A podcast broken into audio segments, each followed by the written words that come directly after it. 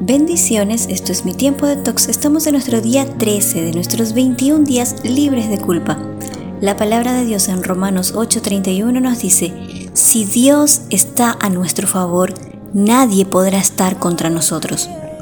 La cuestión no es simplemente quién podrá estar contra mí.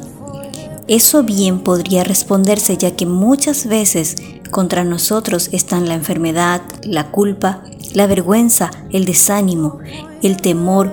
Podríamos hacer una lista de enemigos con mucha facilidad de aquello contra lo que pudiéramos luchar. Pero ese no es el punto. El punto es, Dios está a nuestro favor.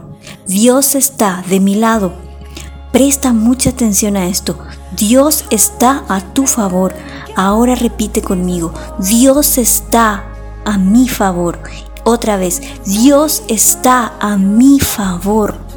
Tus padres quizás te olvidaron, tus maestros no te tuvieron en cuenta, pudiste pasar desapercibido por alguien que considerabas importante, pero jamás pasaste desapercibido por Dios.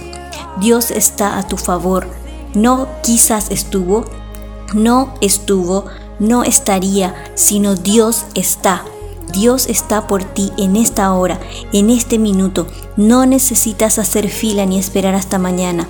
Él está contigo. Su lealtad no aumentará porque te vaya mejor o disminuirá porque te vaya mal, porque Él está a tu favor. Él está a tu favor siempre.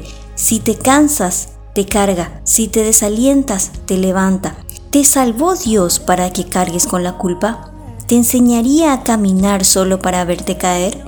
¿Se dejará clavar en la cruz por tus pecados para después negarse a escucharte? ¿Bromean las escrituras cuando dice que la sangre de Jesús nos limpia de todo pecado? Francamente creo que no. Como seres humanos tendemos a equivocarnos. Nada de lo que hayamos hecho puede sorprender a nuestro Padre Celestial que nos conoce en profundidad. No te centres en quién puede estar en tu contra o en qué puede estar en tu contra, sino en quién está a tu favor. Cuando digo qué puede estar en tu contra, me refiero a situaciones o aquellas emociones que te reprimen. Recuerda que sobre todas ellas Dios está.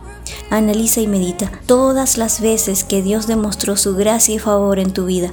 Escribe cada una de ellas, dando gracias en la medida que lo traes a memoria. Y recuerda la palabra de Dios en 1 de Juan 2.3. ¿Cómo podemos saber que conocemos a Dios? Si obedecemos sus mandamientos.